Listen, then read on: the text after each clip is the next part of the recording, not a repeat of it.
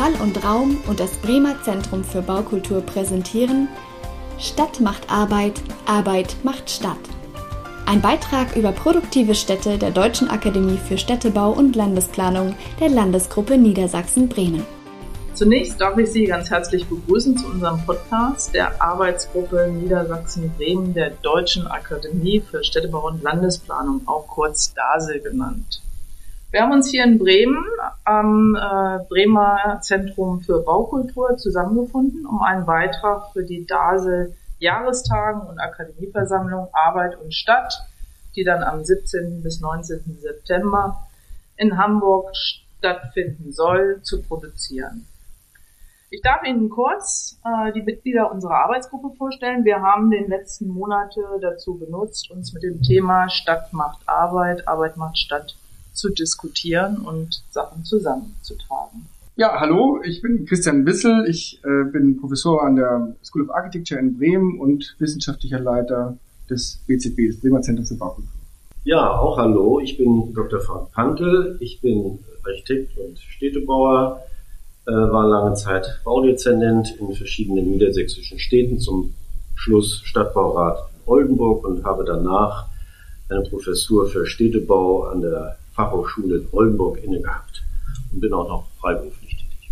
Hallo, äh, auch von mir. Ich bin Oliver Hasemann. Äh, studiert äh, habe ich Raumplanung an der Universität in Dortmund. Ich habe mit meinem Kollegen zusammen 2007 das Autonome Architekturatelier in Bremen gegründet und seit 2009 bin ich Projektleiter des Projekts äh, Zwischenzeitzentrale Bremen, das sich mit der Zwischennutzung von leerstehenden Räumen und Gebäuden in ganz Bremen auseinandersetzt. Hallo auch von meiner Seite. Mein Name ist Andreas Zunft. Ich bin Architekt und Stadtplaner. Ich habe in Hannover studiert und auch das Städtebaureferendariat gemacht, habe als angestellter Architekt einige Jahre äh, gearbeitet und bin seit äh, 1993 in verschiedenen Positionen im Bereich der Stadtplanung in der Landeshauptstadt Hannover tätig. Zurzeit als Abteilungsleiter und in diesem, dieser Funktion auch zuständig für die Innenstadt von Hannover. Ja, guten Tag. Mein Name ist Gesche Grabenhorst. Ich bin Professorin für Gestalten und Entwerfen an der Hochschule in Bielefeld. Und vor allen Dingen bin ich Gründungspartnerin des Architekturbüros Ahrens und Grabenhorst, Architekten und Stadtplaner in Hannover. Ich war Mitglied in mehreren Städtebaubeiräten und wurde 2012 in den Konvent für Baukultur berufen und wir interessieren uns immer für aktuelle Themen und bauen gerne in den Städten. Heute möchten wir uns mit dem Podcast beschäftigen und ich möchte eigentlich gleich inhaltlich einsteigen mit einem Zitat von Johann Wolfgang von Goethe. Was du ererbt von deinen Vätern hast, erwirb es, um es zu besitzen. In der anhaltenden Diskussion der europäischen Stadt ist der Verweis auf das Vorgefundene gut und richtig, die Bedürfnisse der Menschen immer wieder zu hinterfragen und neu zu formulieren. Wir stehen ja eigentlich zurzeit an einem globalen Wendepunkt und dann sind natürlich auch immer wieder neue Herausforderungen gestellt. Und ähm, Dieter Lepple hat dazu ein schönes Zitat formuliert. Die Rückkehr der Produktion in die Stadt wird möglicherweise erleichtert durch Veränderungen in der globalen Ökonomie und ein sich veränderndes Konsumverhalten. Galten Globalisierung und Technologie lange als unaufhaltsame Kräfte des Strukturwandels, so scheint jetzt ein Möglichkeitsfenster für alternative Handlungsansätze zu öffnen.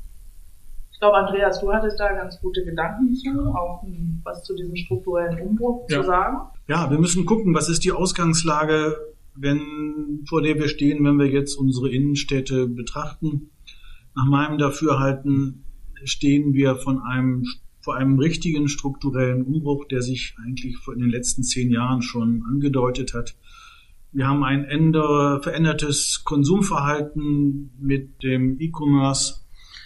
Das alles wird noch äh, beschleunigt durch die Pandemie, die jetzt im Gange ist. Und das wird aus unserer Sicht das sehen viele Experten so zu einer Reduzierung der Leitfunktion des Einzelhandels in unseren Innenstädten führen. Ja, das ist ein Punkt, den wir planerisch äh, betrachten und bewältigen müssen. Um unsere Innenstädte natürlich jetzt zukunftsfähig weiterzuentwickeln. Wir müssen resiliente Strukturen entwickeln, stabile Strukturen in unseren Innenstädten. Ja, da würde sich ja fast die Frage anschließen, mit welchen Mitteln ähm, lässt sich das Stadtsterben in eine Wiederbelebung umlegen und wie wird eine politisch vertretbare, wirtschaftlich umsetzbare und menschenfreundliche Lösung definiert.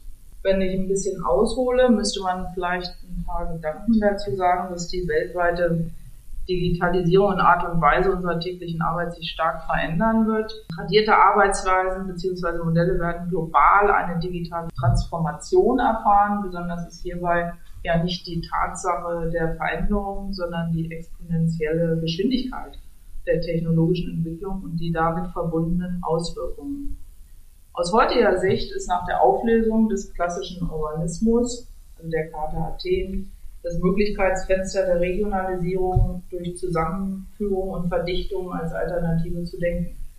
Regionalisierung und Lokalisierung sind Elemente von Marktsegmentierungsstrategien unter den Bedingungen der Globalisierung und der Internationalisierung.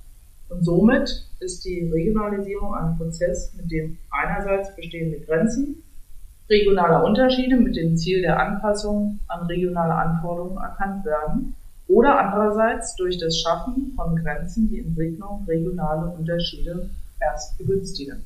Also können wir zusammenfassen, es gilt das Selbstverständnis einer Region mit ihren Marktstärken zu definieren und Identitäten überhaupt erst zu fördern. Soweit die einige theoretischen Überlegungen. Wir müssen jetzt mal richtig ins Eingemachte gehen. Was sind denn die wesentlichen Herausforderungen, wenn man jetzt sich in die Praxis äh, beginnt, um diesen Strukturwandel, den ich vorhin erwähnt habe, vor Ort zu gestalten? Wir, welche Schwierigkeiten kommen wir da? Wir haben äh, in den Innenstädten große Einzelhandelsmonostrukturen zum Beispiel, die eine hohe Wertschöpfung bislang generiert haben. Und wenn wir uns jetzt mit anderen Nutzungen in diese Bereiche begeben, dann müssen wir gucken, dass die hohen Immobilienpreise mit den hohen Wertschöpfungen bislang dem entgegenstehen.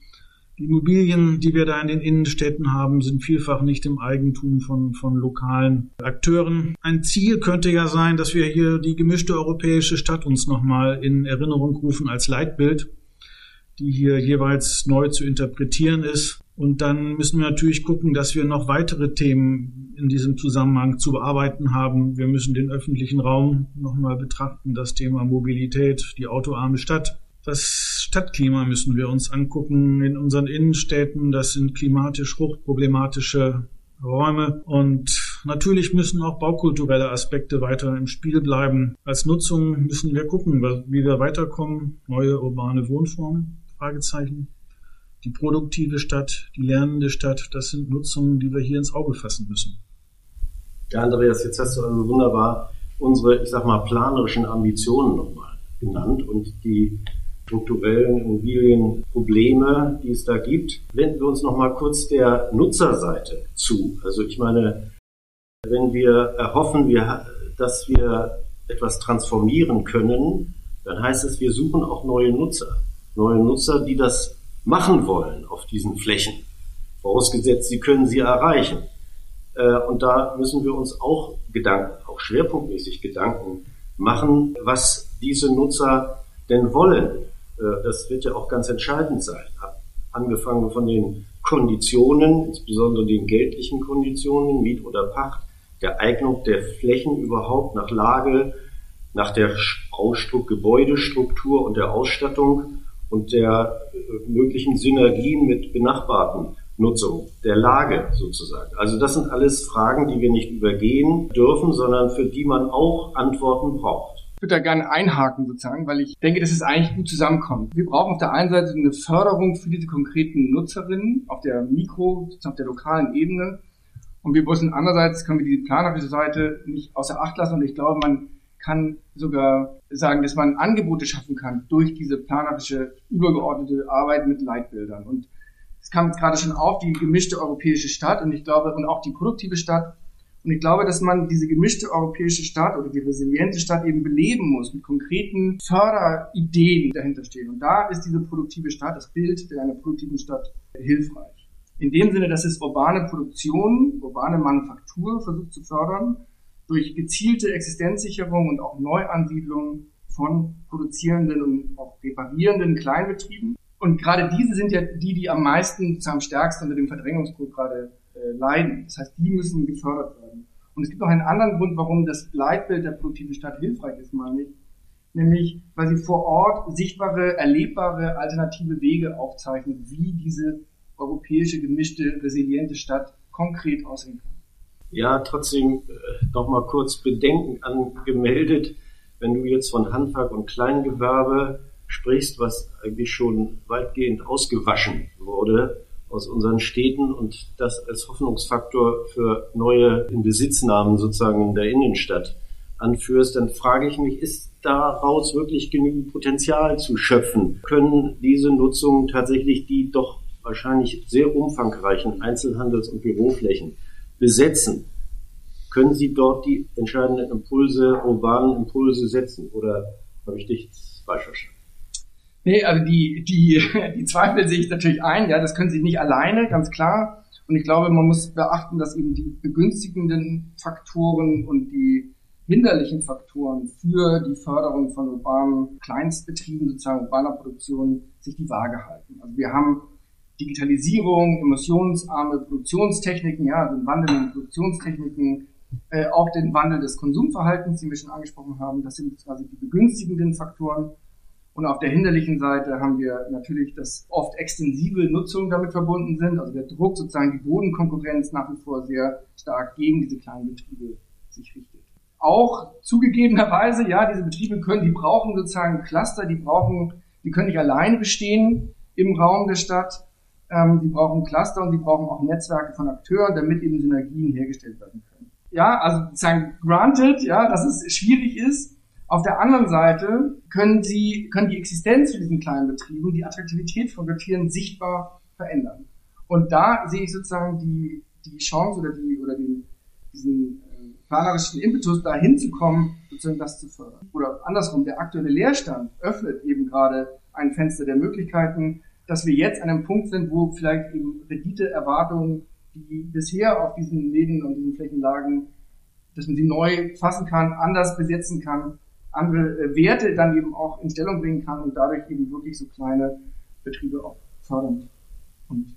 Bei den von euch angesprochenen äh, Transformationsprozessen, die anstehen und dem Neudenken von Räumen, äh, das über dem Ganzen schwebt, muss man natürlich auch irgendwie bedenken, dass es relativ langwierige Prozesse sind, wo auch jetzt noch gar nicht absehbar ist, wohin die führen, was sozusagen das Resultat ist und wie sich das dann manifestieren wird. Die Leerstände existieren aber schon jetzt und um kurzfristig schon zu experimentieren und zu erproben, wie diese äh, zukünftigen Nutzungen aussehen können, macht es natürlich total Sinn, Experimentierräume, Laborsituationen zu schaffen, um hier schon mal auf Zeit kurzfristig und, und äh, zeitnah sozusagen äh, zu erproben, welche Nutzungen äh, können angesiedelt werden, welche Bedingungen werden dafür äh, erfordert, wen äh, ziehen diese Räume überhaupt an und welche Nutzerinnen kann, kann man äh, noch in die Innenstadt äh, bewegen. In Bremen gibt es jetzt äh, seit 2009 das Projekt ZZZ, das sich um die Zwischennutzung von Leerständen und Brachflächen kümmert. Das reicht von Ladenleerständen mit befristeten Nutzungen von wenigen Wochen bis hin zu der Umnutzung eines Bürogebäudes einer ehemaligen Wurstfabrik äh, mit 30 einzelnen Nutzerinnen, das jetzt über fünf Jahre schon läuft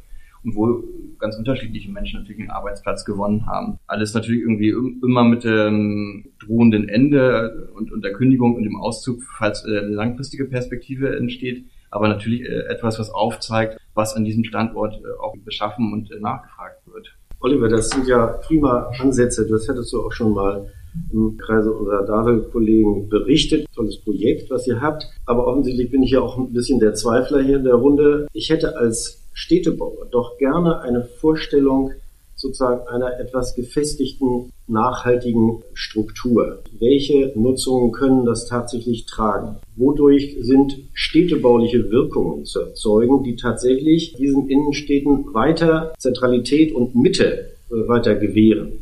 Oder müssen wir vielleicht die Mitte einer Stadt neu definieren? Was bleibt von der Bindekraft, die wir brauchen? Bindungskraft für die Mitte, für, was bleibt von der Identität einer Stadtmitte, wie gestaltet sich die äh, Mobilität, führt die zu anderen Strukturen, was unterm Strich gesagt, ersetzt den Einzelhandel als Impuls und äh, Anziehungspotenzial? Ich glaube, dass wir ähm, über Strukturtransformation nachdenken müssen. Also du hast es ja gerade angesprochen mit der neuen Definition der Mitte und jetzt müsste man sich eigentlich fragen, wie sich solche Crossover-Strategien von Wohnungs-, Qualifikations- und Arbeitsmarktfragen verknüpfen lassen und wie überhaupt so eine Zukunft für diese neuen Arbeitswelten aussieht und welche Basis wir dafür schaffen können für neue Räume. Das war ja auch deine Frage so ein bisschen. Und ich glaube, die Basis äh, bildet immer die Abfrage im Markt und die ist ständig in Bewegung. Wir beschäftigen uns damit und es geht auch immer vor und zurück. Es gibt auch keine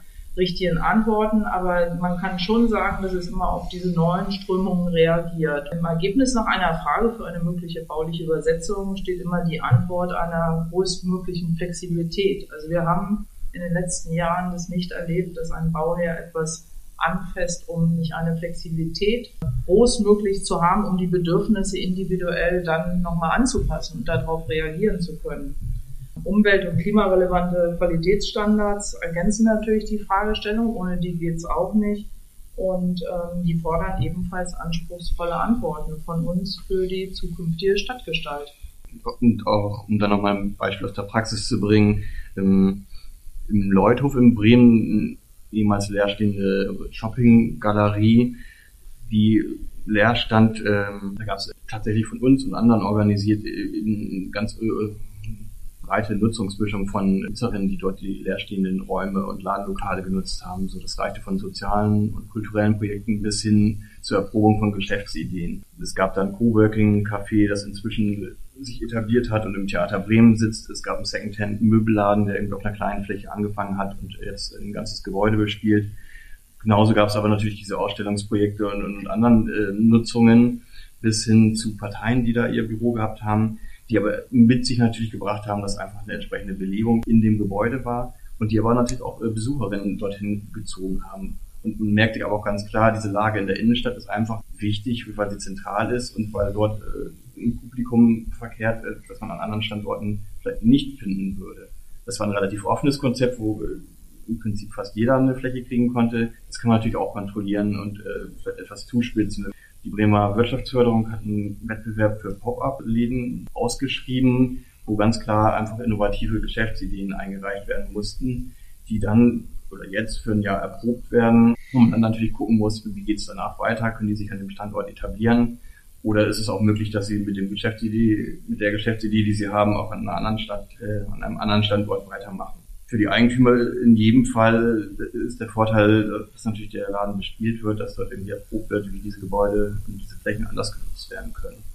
Ja, ich würde nochmal äh, sozusagen von der anderen Seite auch gucken, was, was für Arbeit wir da produzieren. Ja? Das übergeordnete Thema ist ja sozusagen Stadt macht Arbeit, Arbeit macht Stadt und diese, diesen Arbeitsbegriff sozusagen nochmal äh, genauer zu betrachten. Ich glaube, es ist wichtig, also natürlich müssen wir Räume schaffen, die auch irgendwie Neues ausprobieren können, aber wir sollten differenziert hinschauen. Sozialversicherungspflichtige gute Arbeit, ja, schaffen also gerade für Bevölkerungsgruppen und das sehe ich eben auch bei äh, Herrn Lappes Konzept sozusagen, dass es darum geht, nicht die Privilegien von denen äh, wiederherzustellen, die sowieso sie schon haben, sondern gerade auch die Bevölkerungsgruppen in den Blick zu nehmen, die verdrängt werden durch die aktuellen Strukturwandlungsprozesse und denen sozusagen Möglichkeiten der ja, des, der Teilhabe durch Arbeit sozusagen in, auch den Innenstadtlagen zu gewähren.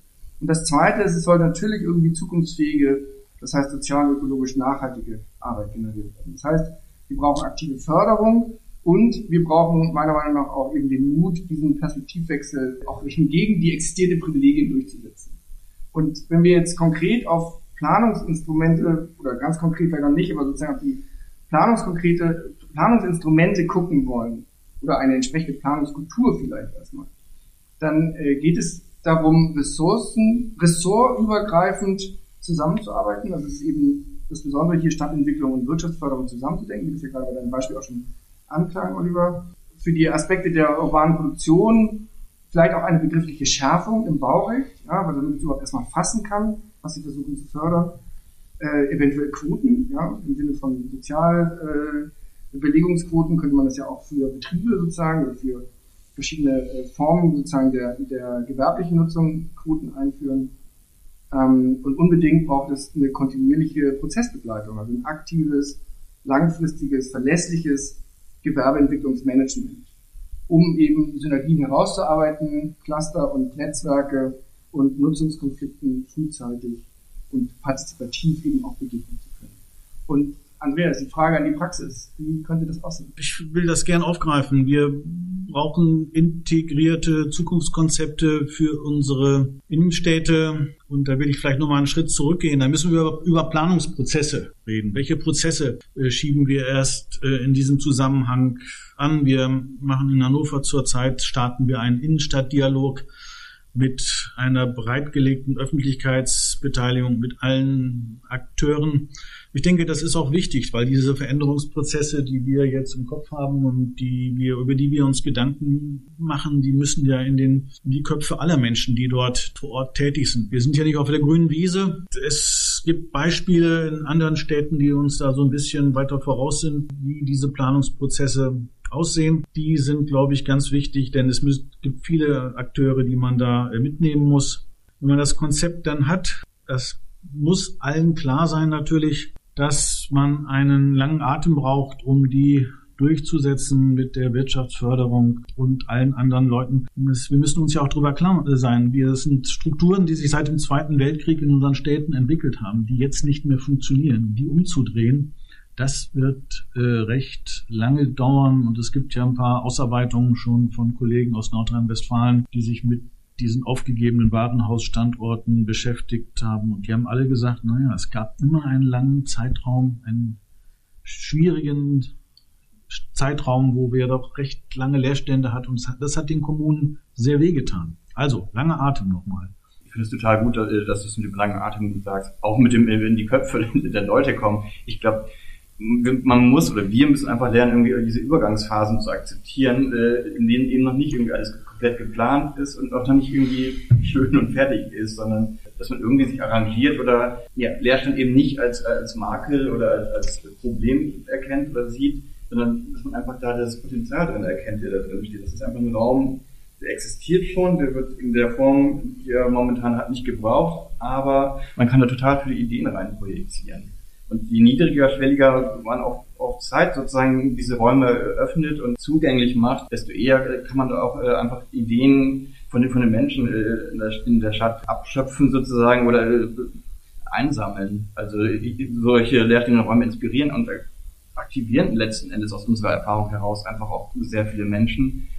Und das führt ja letzten Endes ja zu einem breiteren äh, Dialog darüber, was äh, in, in, in den Städten äh, passieren kann und, was da vielleicht auch passieren soll. Wie man ja insgesamt sagen musste, die Entwicklung in den Städten wird immer flex fluider und natürlich auch äh, von ganz unterschiedlichen Austauschprozessen geprägt. Ich meine, die fertige Stadt, die hat es wahrscheinlich noch nie gegeben und äh, heutzutage trifft das äh, wahrscheinlich immer noch stärker zu, dass wir uns da mit einer Stadt im Progress irgendwie arrangieren müssen. Ich glaube, dass von diesen Möglichkeiten, diesen neuen Chancen, etwas zu tun, äh, Aktivität ausgeht und auch äh, Impulse geschehen können, möchte aber doch noch mal an die Wichtigkeit positiver Beispiele, also gelungener Transformation äh, erinnern oder das ansprechen. Wir brauchen auch sozusagen als Zielwerte, so sehe ich das, um diese aktivierende Faszination, möchte ich es mal nennen, auszulösen. Wir brauchen solche Bilder, solche guten Beispiele, wo etwas gelungen ist. Gerade auch, weil wir es mit retardierenden Kräften zu tun haben. Andreas, du hast es gesagt, die Eigentümer halten an ihren Werten fest und wollen gerne ihre Mieten halten und erhoffen sie, dass es wieder so wird wie früher. Und äh, wir müssen eigentlich äh, versuchen, durch Planung, durch Vorstellungen, die man illustrieren äh, sollte, diese Angst vor dem Verlust zu nehmen die Angst vor dem Verlust, das möchte ich mal sagen, äh, des längst Verlorenen. Das ist möglicherweise die größte Hemmschwelle bei der ganzen Entwicklung, größte Entwicklungsbremse. Man braucht neue Ziele, man braucht gelungene Beispiele. Es gibt ja einige, wenn auch wenige, sogar aus Niedersachsen Bremen. Wir werden gleich nochmal von Christian, äh, glaube ich, ein interessantes Beispiel erzählt bekommen. Hannover Schmünden hatte ich äh, gehört. Und ansonsten geht der Blick so ein bisschen ins Ausland sogar. Aus Dänemark äh, gibt es gelungene Konversionsbeispiele, auch aus innerstädtischen Lagen, wo alte Fabrikanlagen zu einem neuen lebendigen Stadtviertel wurde. Und zwar nicht nur eben Einzelhandelsbetriebe, gestützt. Und auch ein äh, Beispiel aus Oldenburg macht auf sich aufmerksam, auch ein ehemaliges Kaufhaus, Saturn Hansa, äh, mitten in der Innenstadt, was jetzt zu einem multifunktionalen Projekt geworden ist mit Coworking Spaces und Gastronomie. Es hat gerade angefangen zu existieren und da kann man hoffen, dass von so einem Projekt auch der notwendige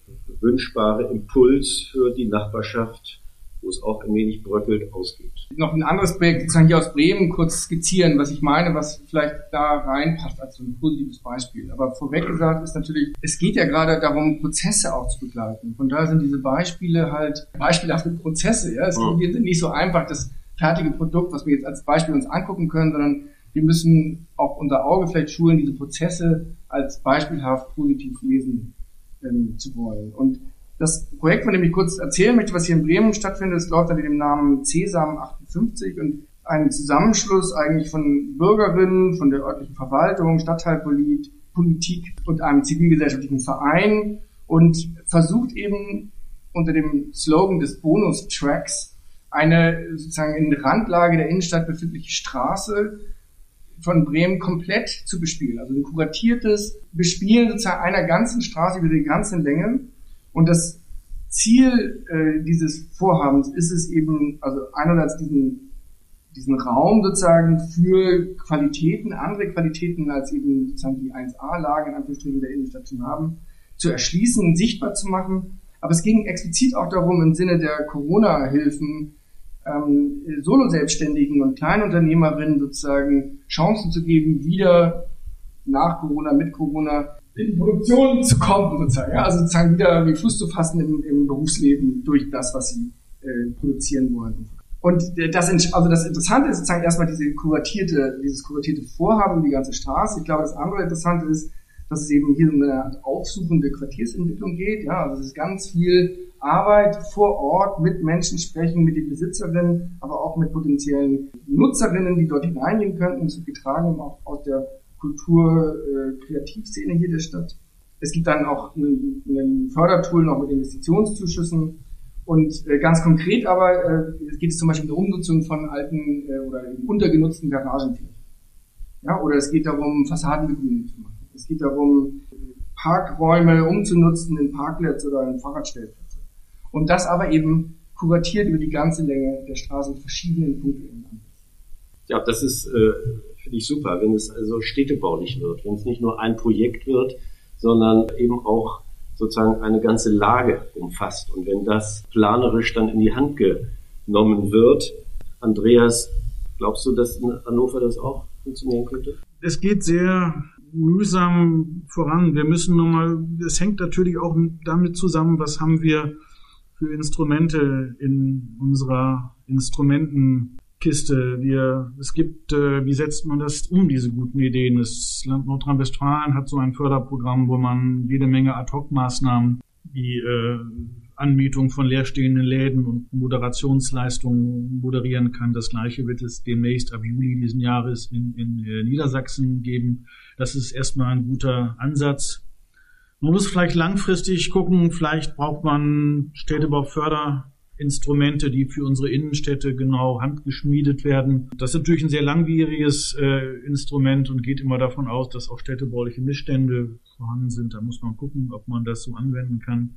Und je nachdem, wie groß die Problemlage ist, gibt es ja auch kommunale Entwicklungsgesellschaften, die nicht nur jede Kommune hat, größere Kommune hat eine kommunale Wohnungsbaugesellschaft und wir haben in Hannover auch ähnliche Gesellschaften, die, was weiß ich, die Passarelle ausgebaut haben und dass solche Gesellschaften vielleicht dann eines Tages mit ordentlich Geld ausgestattet werden und dann vielleicht auch ein Pilotprojekt in den Städten mal durchsetzen, um besonders markante, wichtige Projekte, die einen Impuls geben für die Innenstadtentwicklung, auch mal umzusetzen, zügig umzusetzen und wo die Stadt es dann auch in der Hand hat das Grundstück aufkaufen und äh, sich auf Augenhöhe mit den Markt in Immobilienhain auf Augenhöhe bewegen, dann auch so ein wichtiges äh, Immobilie dann auch mehr als Pilotprojekt umzusetzen. Dann haben wir natürlich auch die klassische Bauleitplanung. Aber ich sag mal, was wäre eine DASE-Besprechung, wenn man nicht doch auch nochmal auf das Thema neue bodenrechtliche Ansätze, neue bodenrechtliche Instrumente hinweisen würden? Verflixt nochmal. Vielleicht brauchen wir hier und da Vorkaufsrechte für besonders wichtige Immobilien und Flächen, die der Stadtentwicklung gut tun und die der Stadt wehtun, wenn sie sich nicht weiterentwickeln können. Ja, das ist ein, eine alte Forderung, so alt wie die Stadtplanung ist. Dann würde das aber doch eigentlich, wenn ich dich richtig verstehe, heißen, dass wir vor enormen Herausforderungen wieder stehen. Also weil ja nicht nur die Arbeitswelten sich verändern, sondern auch ganz andere äh, Anforderungen an die Gesellschaft gestellt haben. Also wir reden immer über Verdichtung, Wirtschaft, ähm, wie geht es weiter. Und äh, die Frage wäre eigentlich für mich dabei, wie sich diese nachhaltigen Raumstrukturen in die gewachsene Stadt implementieren und äh, darüber hinaus natürlich auch sich diese bauliche Übersetzung darstellt in so ein nutzungsoffenes Raumgefüge, wenn ich dich richtig verstehe. Und für mich entscheidend dabei ist natürlich die Vielfalt der Gesellschaft. Tatsächlich ist es so, dass sich in den letzten Jahren ein völlig neues Wertesystem entwickelt hat und wir vor der Herausforderung äh, unserer Arbeitswelten äh, stehen, die wir flexibel anpassen müssen und vor allem das, also das nicht kalkulierbare ist, dass wir mit Ungewohntem umgehen müssen.